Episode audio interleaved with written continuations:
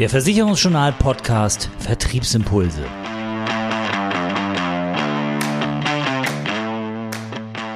Unser Thema heute im Podcast, das Auskunftsbegehren nach 15 DSGVO, die neue Rechtsprechung und was sie für uns Makler zu bedeuten hat.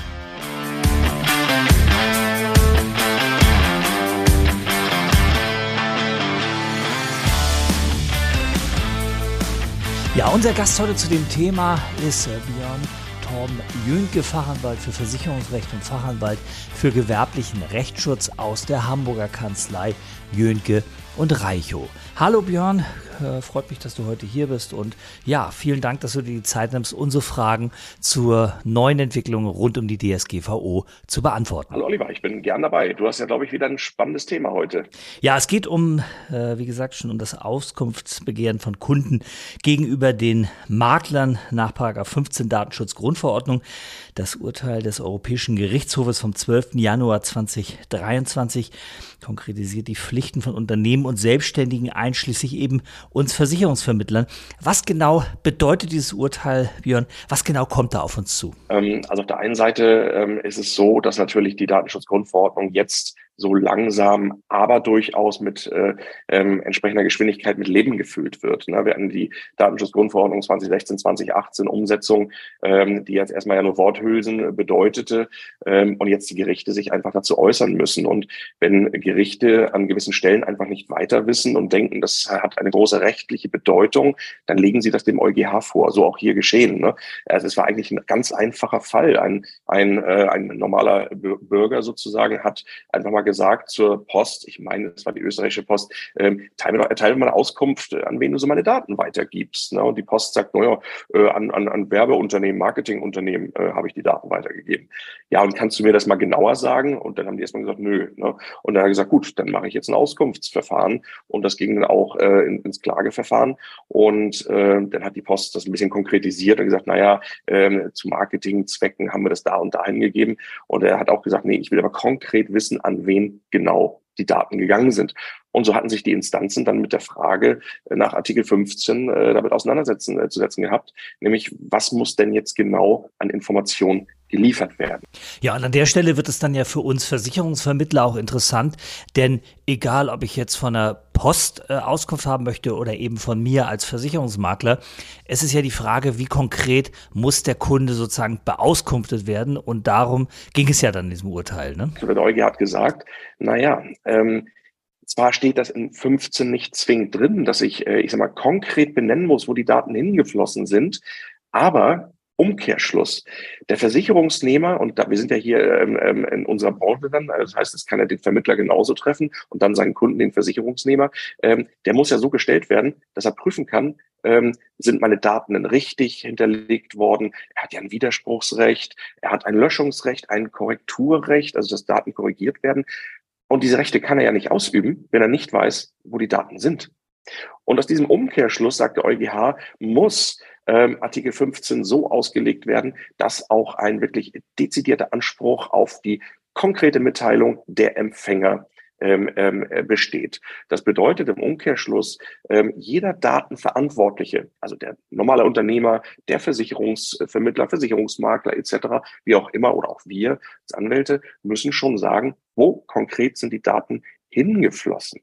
Bisher war es so, und so haben wir das auch äh, beraten, ähm, dass erstmal nur Kategorien angegeben werden müssen. Ne? Zum Beispiel, ich arbeite mit, mit deutschen Versicherungen zusammen. Ähm, ich arbeite mit Versicherungsmaklerpools zusammen, etc. pp. Das reicht so in der Form nicht. Zumindest beim Auskunftsbegehren muss ich konkret sagen, wo die Daten hingeflossen sind. Vielleicht mal als Praxisbeispiel Risikovoranfragen. Ne? Das machen ja äh, Versicherungsmakler, Maklerinnen sehr häufig. Ähm, da muss ich schon sagen, an wen habe ich das denn irgendwie mal geschickt?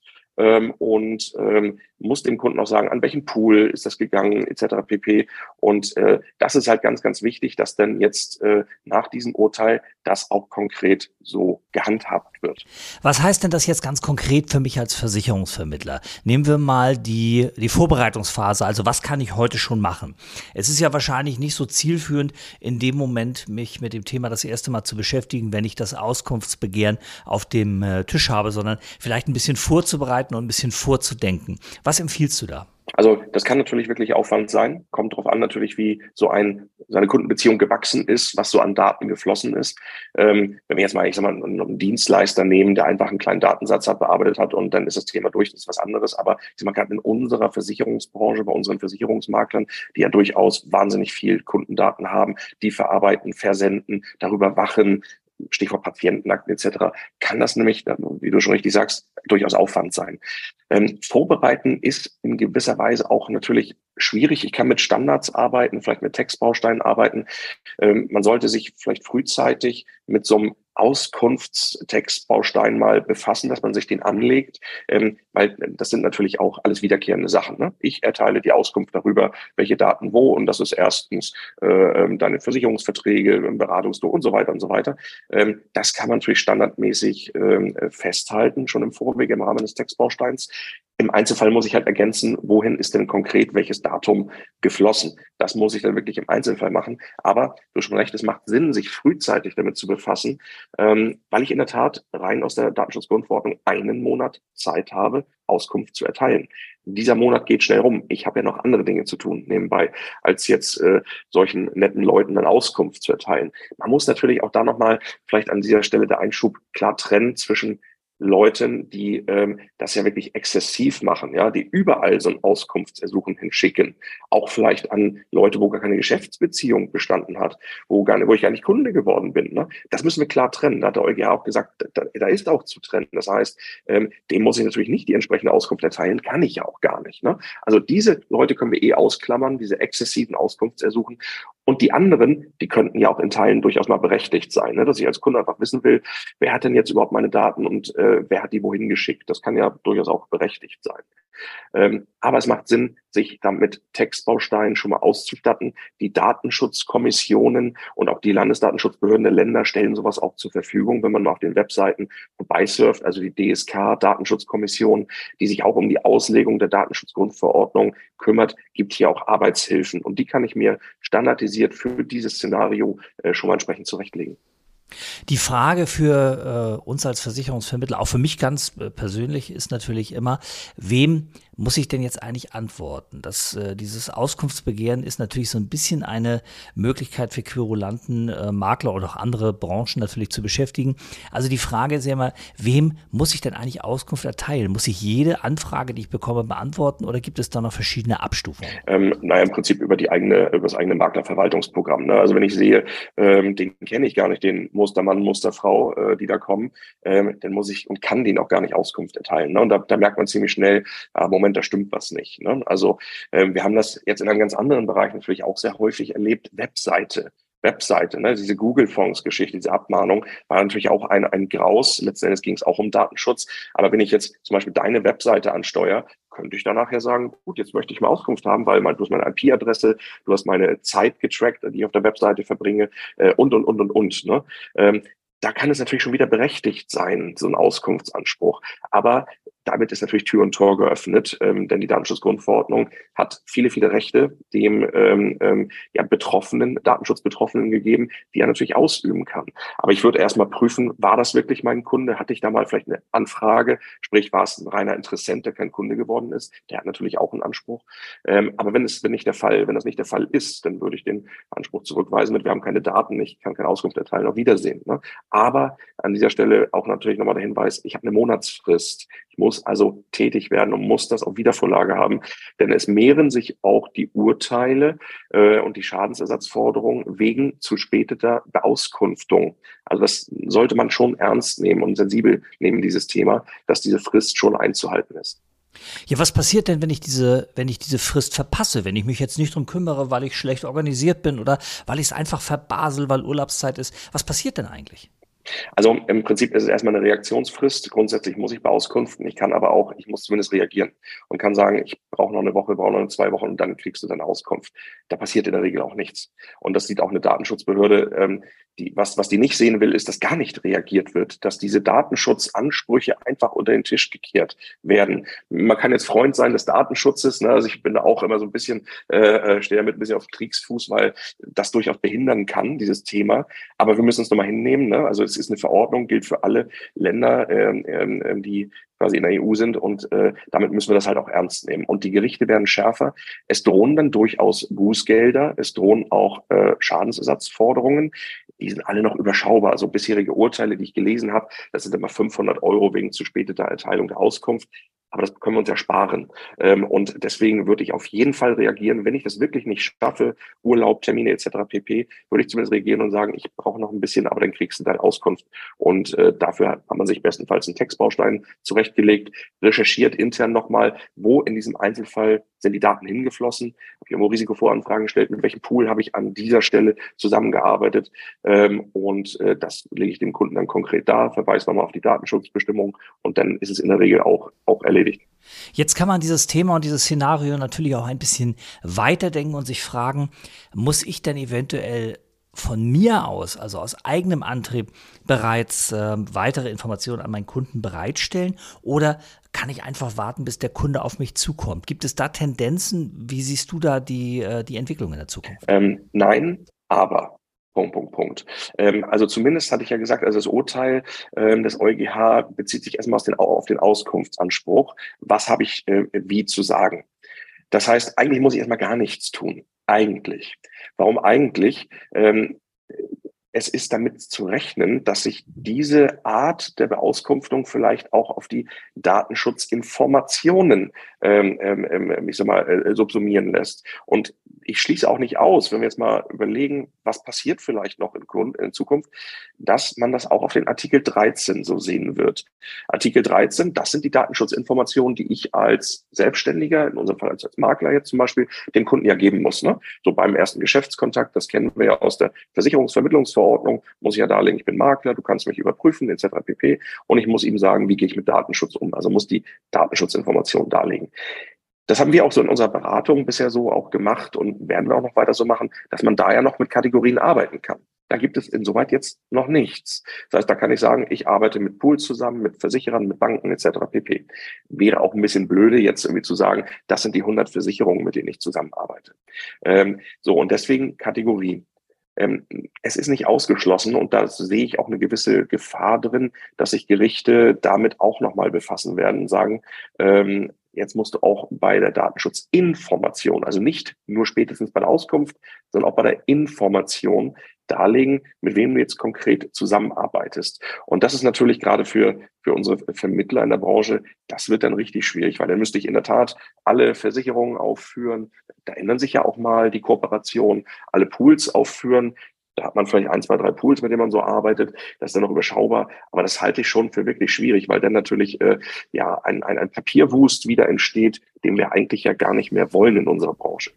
Ja, wenn der Kunde aktiv wird äh, zum Thema Auskunftsbegehren, dann hat er ja ein echtes Brett in der Hand. Äh, Stichwort natürlich auch ein bisschen Querulantentum. Und das kann ein Maklerbüro ja schon, äh, ich sag mal, sehr nachhaltig beschäftigen.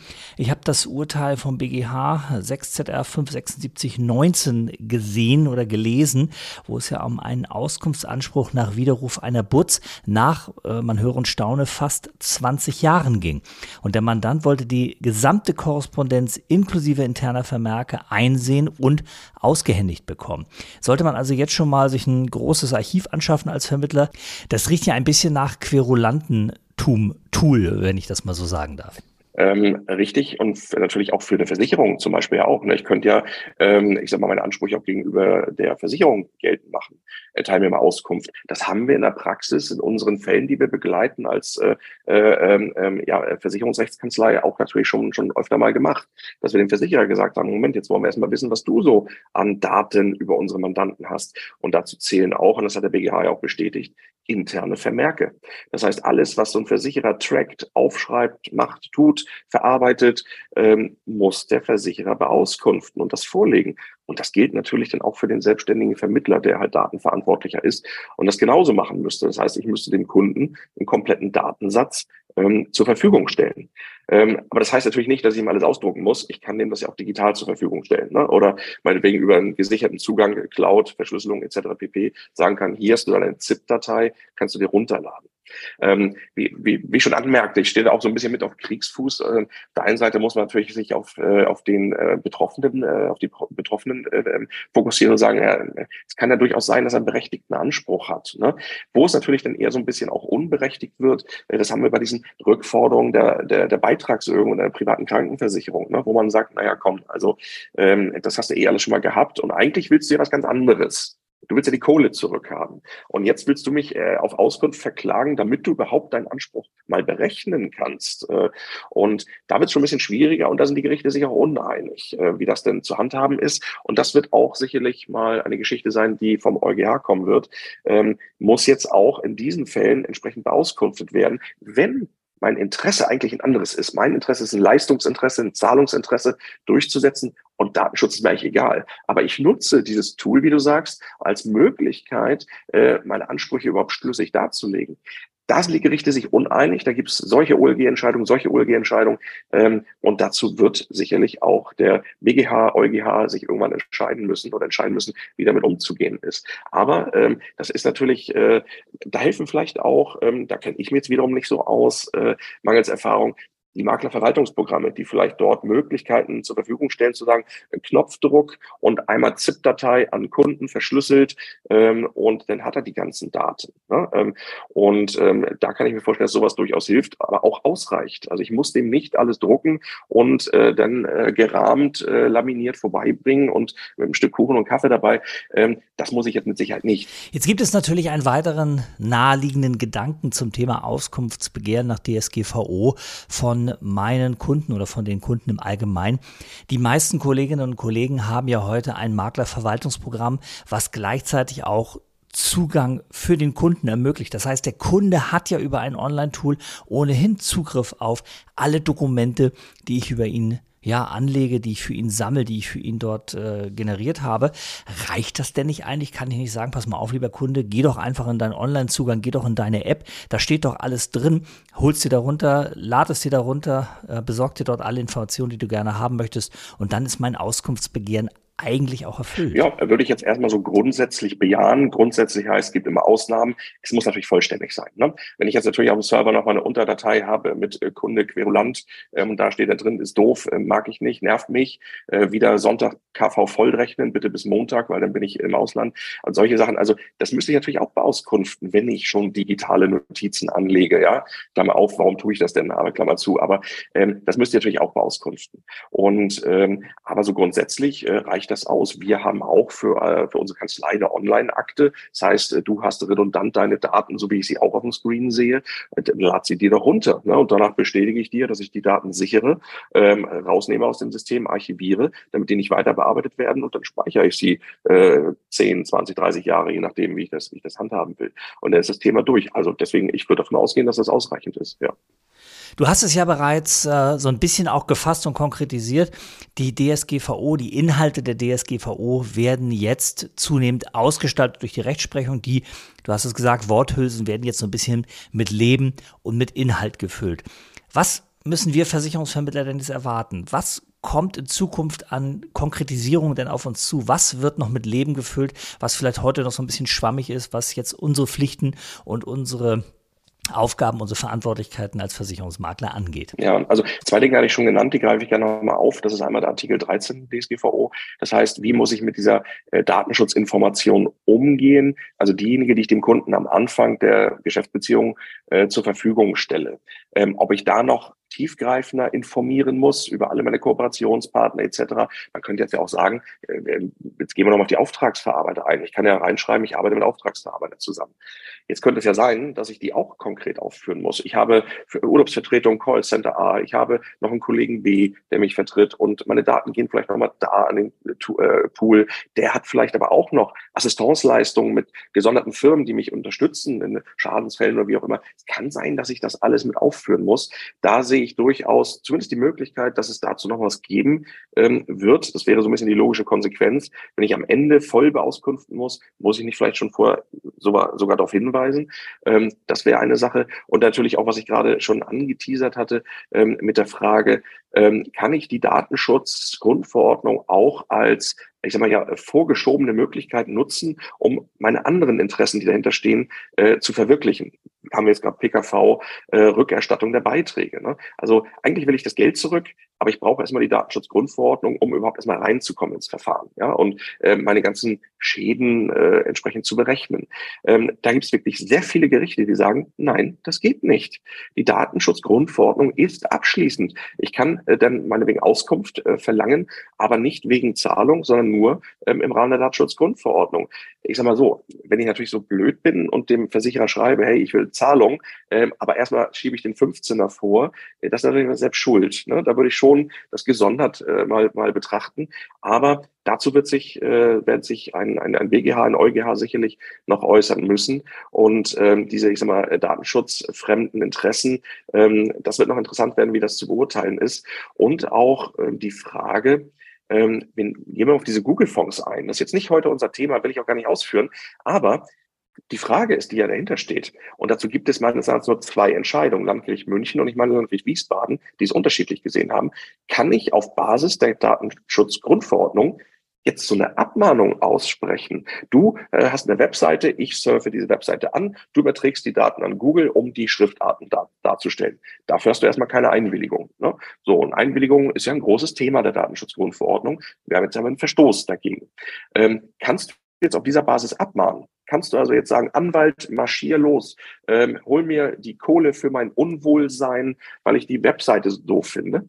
Ähm, da sagt das Landgericht München ja, das Landgericht Wiesbaden sagt nein. Die Datenschutzgrundverordnung ist abschließend. Und ähm, wenn man sich die mal genau durchliest, steht da nicht drin. Ich kann Abmahnung aussprechen, Unterlassung fordern, etc. Ich kann natürlich Auskunftsanspruch geltend machen, ich kann Widerspruch, Löschungsrechte geltend machen, ich kann auch zum Landesdatenschutzbeauftragten marschieren.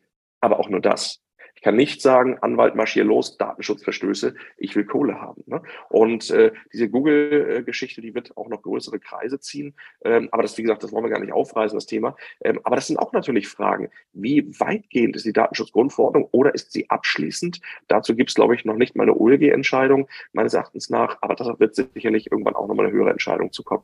Was mich zum Abschluss noch interessiert, ist die Frage, wie praxisrelevant ist das Thema DSGVO insgesamt momentan für uns Makler.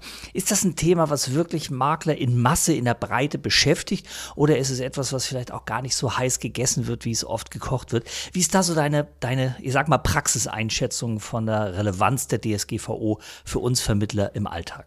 Also da kann ich äh, fast eher für, für Entspannung äh, sorgen. Ähm, so viele Themen kochen da jetzt gerade gerade gar nicht so auf. Also letztes Jahr waren es die Google-Fonds als Datenschutzverstoß ähm, und mit dem Auskunftsanspruch nach Artikel 15 ähm, haben wir das äh, häufig in diesem äh, PKV-Beitragsrückerstattungsgeschehen. Ne? Ähm, aber außerhalb ähm, höre ich jetzt nicht, und ich spreche sehr viel mit Maklern, aber nicht, dass äh, die Kunden mit Datenschutzansprüchen um sich schmeißen. Ne? Es kann natürlich mal zum Knall kommen, man mag den Makler, den Maklerin nicht mehr und jetzt will man mal ärgern. Ähm, aber das kriegt man natürlich auch im Griff, denn beauskunftet man das Thema durch. Das geht ja nicht um Beratungsfehler. Ne? Das heißt, es ist auch schnell erledigt. Und äh, es ist nicht ein zahnloser Tiger, aber er hat jetzt nicht die spitzesten Zähne, sag ich mal. Ne? Wenn ich das alles sauber ähm, archiviere, Beauskunfte etc., ist es auch erledigt. Aber äh, zurück zu deiner Frage, ich kann jetzt von keinen großen, Gott sei Dank, von keinen großen Themen berichten, die mir die Makler berichtet haben, die sie gerade, die sie gerade so nerven. Ja, dann schauen wir doch mal, welchen äh, Werdegang die DSGVO für uns Vermittler im Alltag noch nimmt. Ähm, das Thema Auskunftsbegehren ist jetzt schon mal konkretisiert. Einige andere Themen stehen an und dann werden wir mal sehen, ob äh, die DSGVO ein, ja, ein zahnloser Tiger bleibt, ein mehr oder weniger zahnloser Tiger bleibt oder wird oder ob doch noch ein bissiger Hund daraus wird. Wir sind gespannt. Björn, vielen Dank, dass du heute heute mit dabei warst. Vielen Dank, dass du deinen Input hier gegeben hast und wieder einmal sehr spannend und unterhaltsam auch berichtet hast, was äh, zum Thema DSGVO auf die Vermittler zukommt. Herzlichen Dank dafür. Sehr gern und bis bald, Olli. Das Thema DSGVO im Vermittleralltag immer wieder ein, ja, mehr oder weniger Aufreger, immer wieder ein Thema, was uns beschäftigt. Zuletzt ging es ja auch um das Thema Datenschutz und äh, Chat-GPT und es werden sicherlich weitere Themen in den kommenden Monaten auf uns zukommen. Ganz wichtig für jeden Vermittler, diese Auskunftsbegrifflichkeit Begehren auf jeden Fall innerhalb der Frist zu beantworten, äh, die Kundendaten natürlich sensibel und pflegsam zu behandeln und äh, gegenüber den Kunden damit offenen Karten zu spielen. Wenn vielleicht auch mal etwas schiefgelaufen ist, ähm, dann sollte das mit der DSGVO natürlich insgesamt für uns Vermittler wenig problematisch sein. Das war die aktuelle Ausgabe vom Versicherungsjournal Podcast Vertriebsimpulse. Zusammengestellt und gesprochen von Oliver Mest. Mehr Themen rund um die Beratung und für den Vertrieb gibt es täglich auf www.versicherungsjournal.de.